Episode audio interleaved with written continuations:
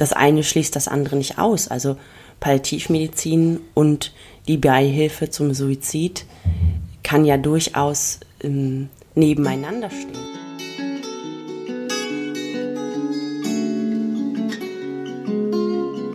Wenn ich gehen muss, werde ich euch winken, allen, die mich suchen.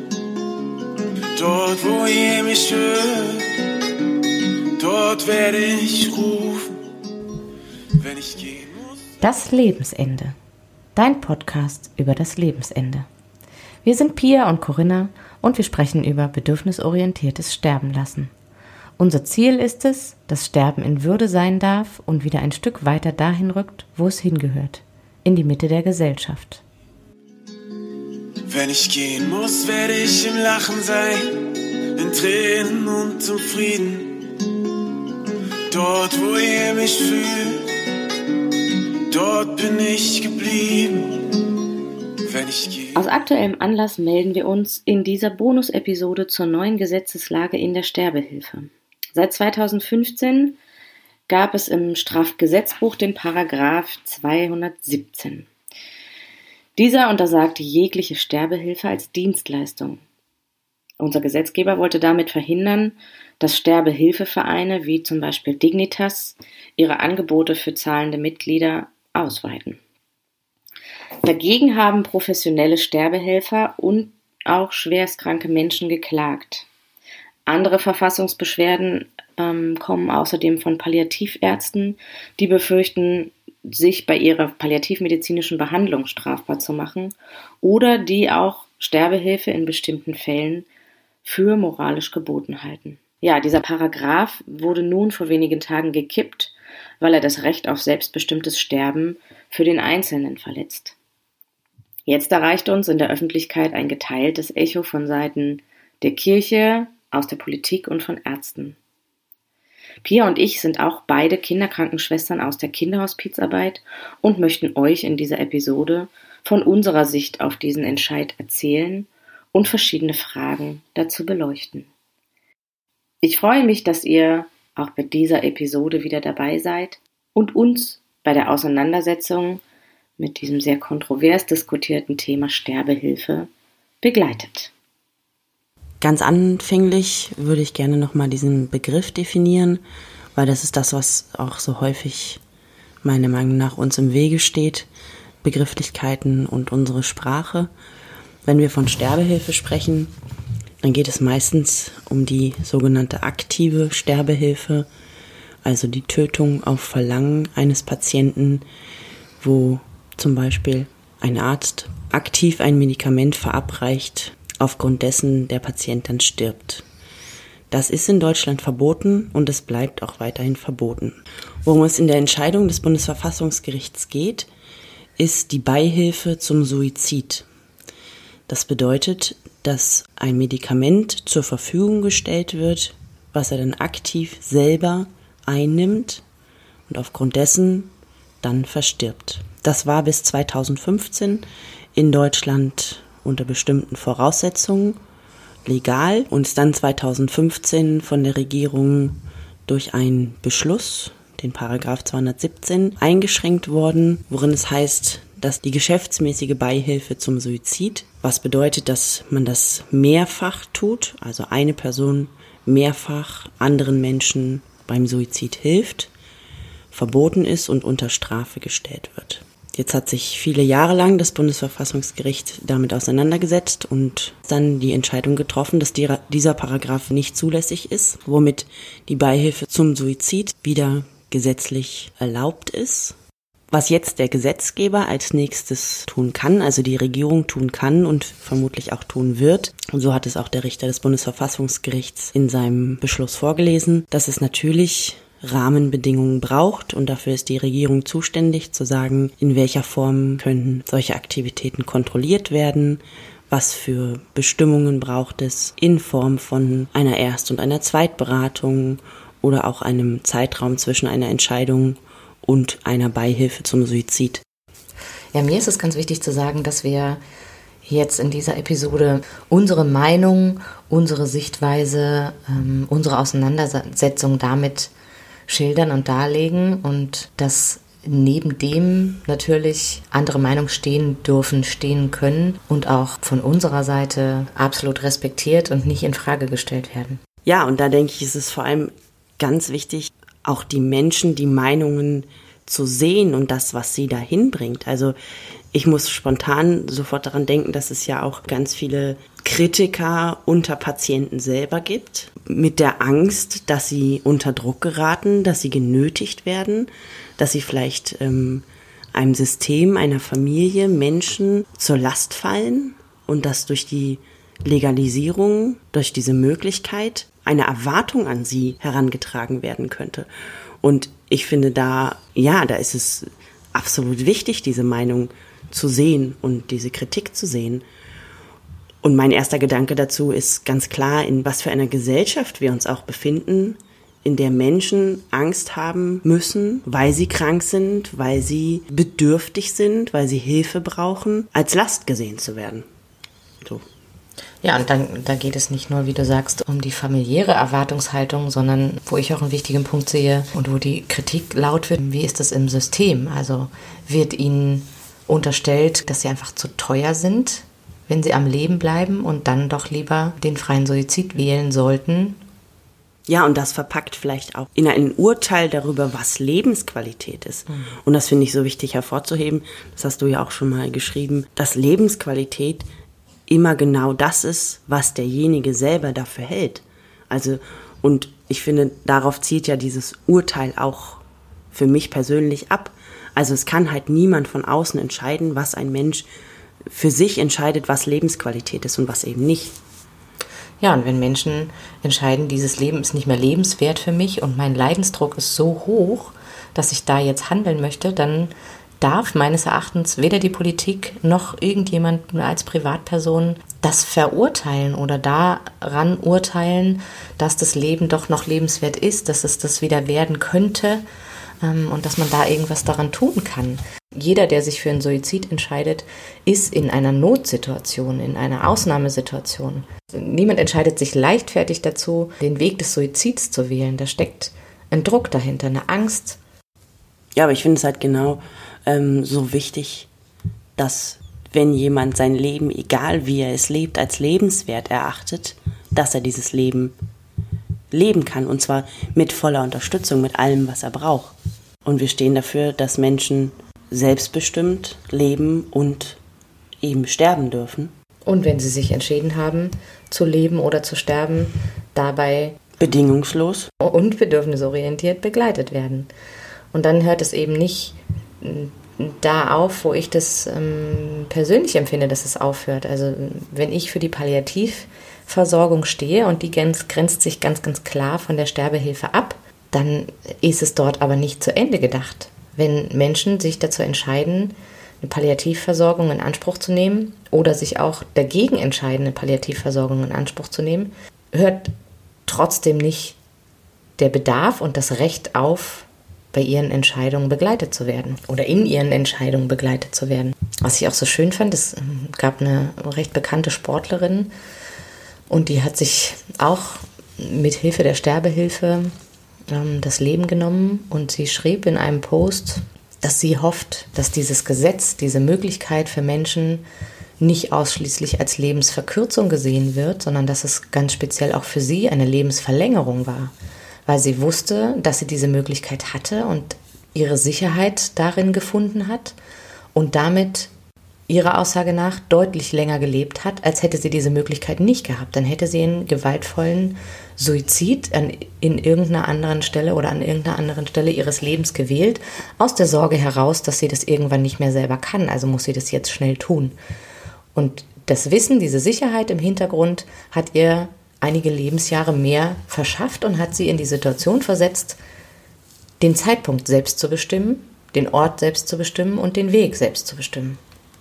Ja, ich denke, das ist was, was freies Handeln und freie Entscheidungsmöglichkeiten auch mit uns machen. Sie geben uns Sicherheit, weil wir uns auf uns selber verlassen können. Und was ja in dieser Zeit auch passiert, das ist das, was ich vorhin sagen wollte, dass das ja häufig keine Entscheidungen sind, die heute getroffen und morgen umgesetzt werden. Ähm, auch nochmal am Beispiel dieser Sportlerin, da fällt eine Entscheidung zu einem bestimmten Zeitpunkt und dann vergeht nochmal sehr viel Zeit, in der sie sich selbst mit dem Sterben, mit dem Tod auseinandersetzt und ganz höchstwahrscheinlich auch sie sich mit ihrer Familie und ihren Freunden auseinandersetzt. Und damit haben alle Beteiligten die Möglichkeit, diesen Schritt mitzugehen und zu begreifen und sich selbst positionieren zu können. Also genauso können Zugehörige sagen, ich kann das nicht mitgehen, ich kann das nicht ähm, ertragen, ich ziehe mich daraus zurück oder ich brauche einfach auch noch ein Stück weit mehr Zeit, um das zu begreifen, um das zu verstehen. Erklär mir warum. Und das finde ich so wichtig, diese Frage nach dem Warum. Es ist ja die Sorge, dass dann durch das Kippen dieses Gesetzes ein Massensterben stattfindet.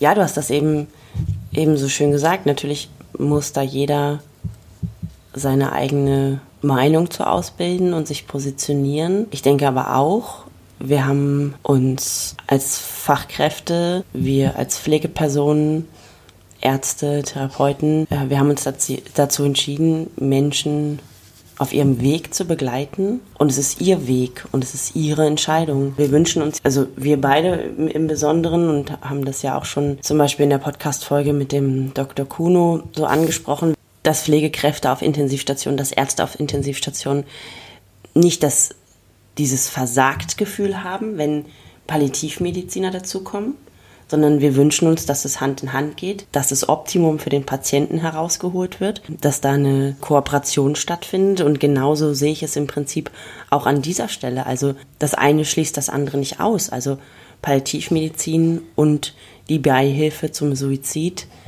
kann ja durchaus ähm, nebeneinander stehen. Also auch so wie du es eben sagst, da können ja, da kann ja viel Zeit vergehen, in der eine, ich sag mal, optimale palliative Versorgung entweder einen Menschen auch umstimmen kann oder ihm halt bis zu dem Punkt hin ganz viel Lebensqualität verschaffen kann. Und dann finde ich es, mm, dann hat es nichts mit Versagen zu tun, sondern mit Begleiten bis zu dem Punkt, wo was anderes dran ist. Wo ja, wo vielleicht auch meine Kompetenzen, meine Grenzen erreicht sind. Zu erkennen, zu sagen, bis hierhin kann ich dich begleiten und ab diesem Punkt müssen wir uns Hilfe dazu holen. Und mhm. auch Begleitung für uns als Fachkräfte mhm. dazu holen, ohne, wie du sagtest, ähm, versagt zu haben mhm. in dem Moment. Es gibt in dem Buch von dem Herrn Borasio ähm, auch ein Fallbeispiel, wo aus religiösen Gründen eine Patientin eine Bluttransfusion ablehnt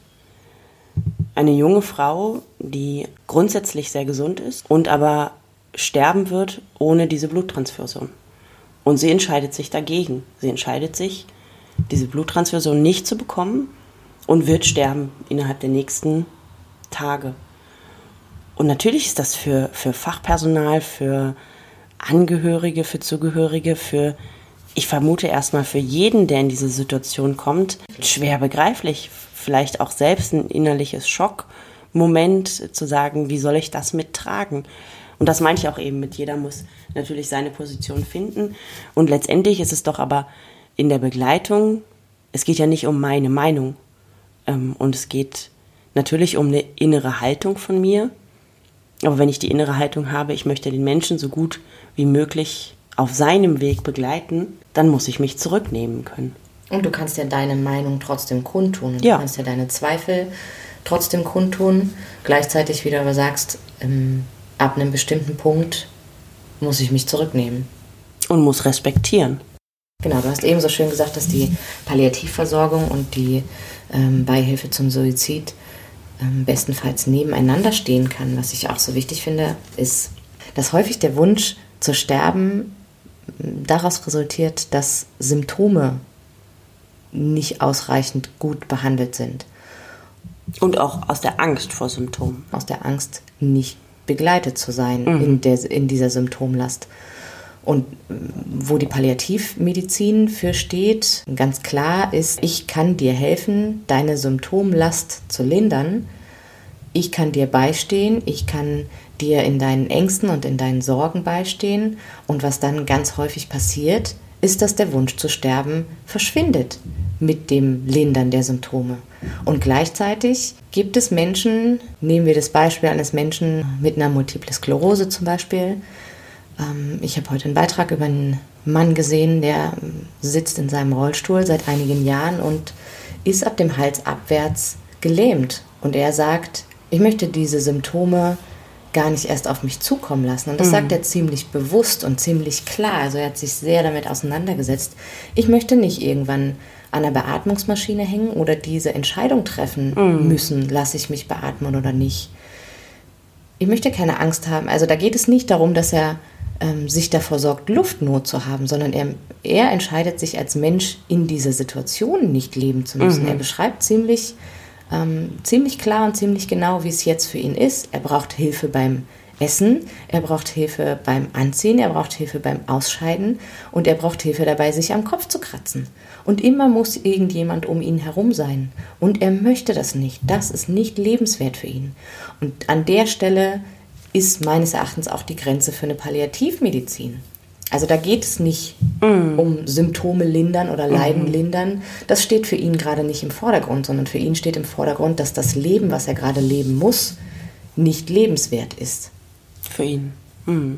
Ja, und trotz alledem, und das, das möchte ich nochmal betont wissen, finde ich, dass gerade mit so einer Entscheidung, wie sie das Bundesverfassungsgericht getroffen hat, es umso unumstößlich wichtiger wird, dass eine palliative Versorgung von Patienten, die es wünschen und die es brauchen, stattfinden kann. Dass es einerseits von den Krankenkassen übernommen wird, dass es ähm, ein breites Netzwerk gibt, dass es Aufklärung gibt darüber, dass Menschen informiert werden darüber, welche Rechte sie haben, welche Möglichkeiten sie haben, was sie auch zu Hause über ein SAPV-Team für Möglichkeiten haben, was Angehörige für Möglichkeiten haben, sich Hilfe zu holen in der Begleitung von, von sterbenden ähm, Zugehörigen. Ich glaube, dass da einfach noch so viel Wissenslücke ist und noch so viel Aufklärungsbedarf. Und gleichzeitig auch ähm, die Zugänge zur Palliativmedizin ja, ja. schwer sind. Dass eben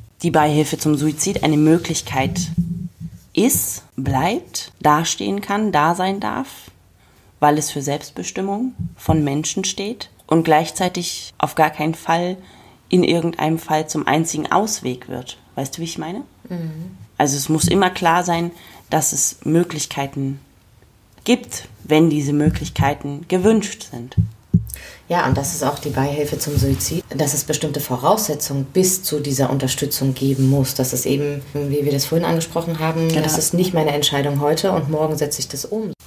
Ja, dann gibt es ja bei der, bei der Kritik oder auch damals bei dem Regierungsentscheid zielte es ja auch ganz klar darauf ab, eben ein Geschäft mit dem Sterben, also dass es eben Gewinne bringt, ne? dass mhm. Leute ausgebeutet werden, weil sie in einer Notsituation sind. Und ich muss ganz klar sagen, dass ich diese Angst, diese Sorge auch verstehen kann, mhm. weil schwarze Schafe gibt es natürlich in jedem Bereich. Ja, und gleichzeitig darf das aber nicht der, der Hintergrund unseres Handelns sein. Also aus mhm. der Angst heraus, dass irgendjemand ähm, Geld daraus ziehen könnte, ähm, dann den Einzelnen in seinem Schicksal dafür zu bestrafen, dass es dann ähm, nicht mehr möglich ist. Ja, und ich habe auch spontan gedacht, das hält uns ja von anderen Dingen auch nicht ab. Also es gibt, es gibt auch schwarze Schafe in der Organspende und trotzdem hält es uns nicht davon ab, Organe zu transplantieren.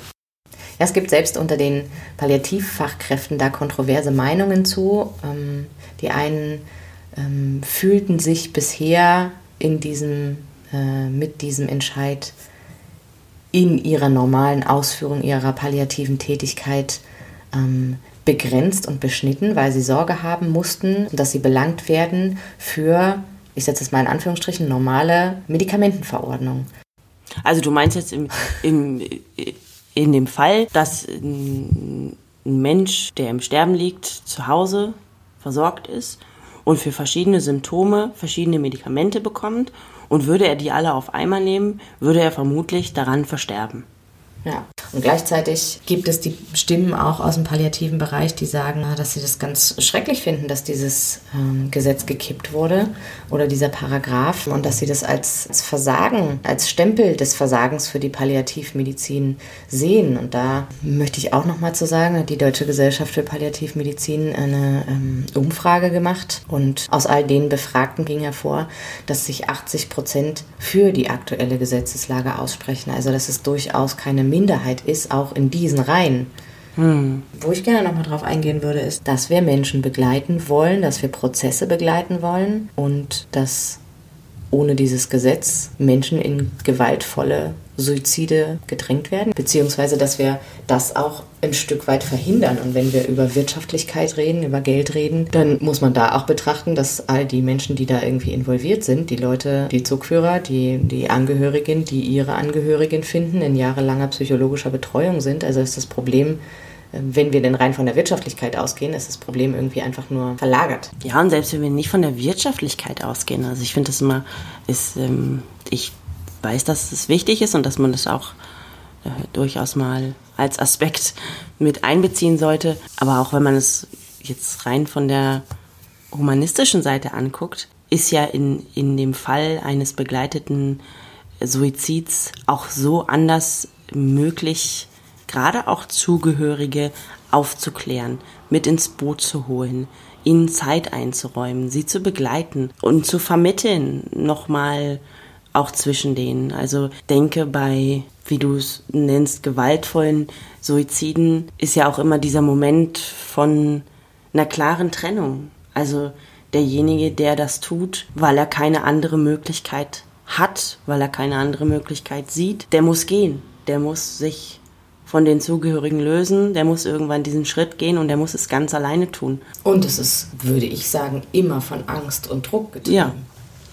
Und auch von einem schlechten Gewissen dem Zugführer gegenüber äh, oder eben den Menschen, die mich finden oder ja, ja. Ja, und auch da hat es dann, finde ich, ganz viel mit, mit Würde zu tun, die ich einem Menschen oder anders, die ich keinem Menschen gesetzlich absprechen kann und darf. Ja, und ich finde es an der Stelle eine wunderbare Möglichkeit, die sich da eröffnet für den Menschen, der sich für den Tod entschieden hat oder fürs Sterben entschieden hat, da einen würdevollen und selbstbestimmten Weg zu gehen und, wie du aber auch sagtest, auch den, den Zugehörigen eine Möglichkeit zu geben, teilzuhaben mhm. und das ja dann ein Stück weit auch zusammenzukommen, zu verstehen und diesen Weg gemeinsam zu gehen. Weil es ist natürlich schwer, hm, gehen wir jetzt von einer Eltern-Kind-Situation aus, hm, als Eltern das Kind zu verlieren.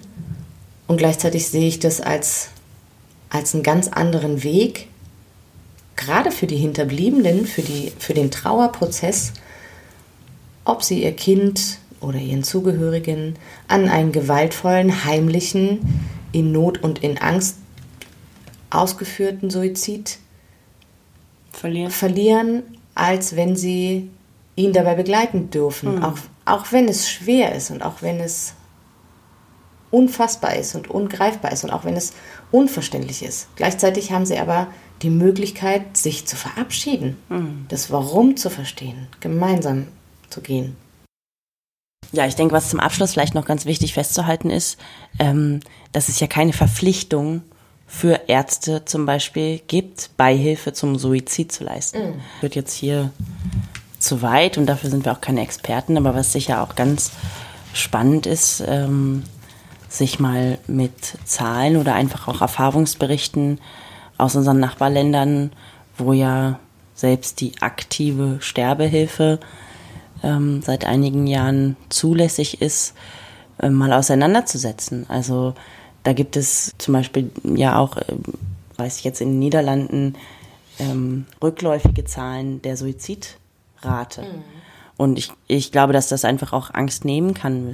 Ähm, und dass es auch viel ähm, Brennpunkt aus dieser Diskussion nehmen mhm. kann, wenn man sich das anguckt und in den Vergleich kommt. Ja, das ist vielleicht, muss man auch nochmal äh, ganz, ganz klar aufgreifen, das ist natürlich auch eine sehr, sehr emotionale Diskussion. Also ist ähm, selbst in den Bundestagsdebatten, ähm, aber auch in jedem anderen Bereich, wo es um dieses Thema geht, kommen natürlich ganz viele eigene Emotionen auch hoch, so dass das auf einer sachlichen Ebene kaum noch ähm, Dinge ausgesprochen oder auch entschieden werden können. Ja, das ist auch natürlich, das geht einfach an sehr, es geht an die Substanz, es ist existenziell, es äh, bedroht uns und äh, da scheuen wir Wort zurück.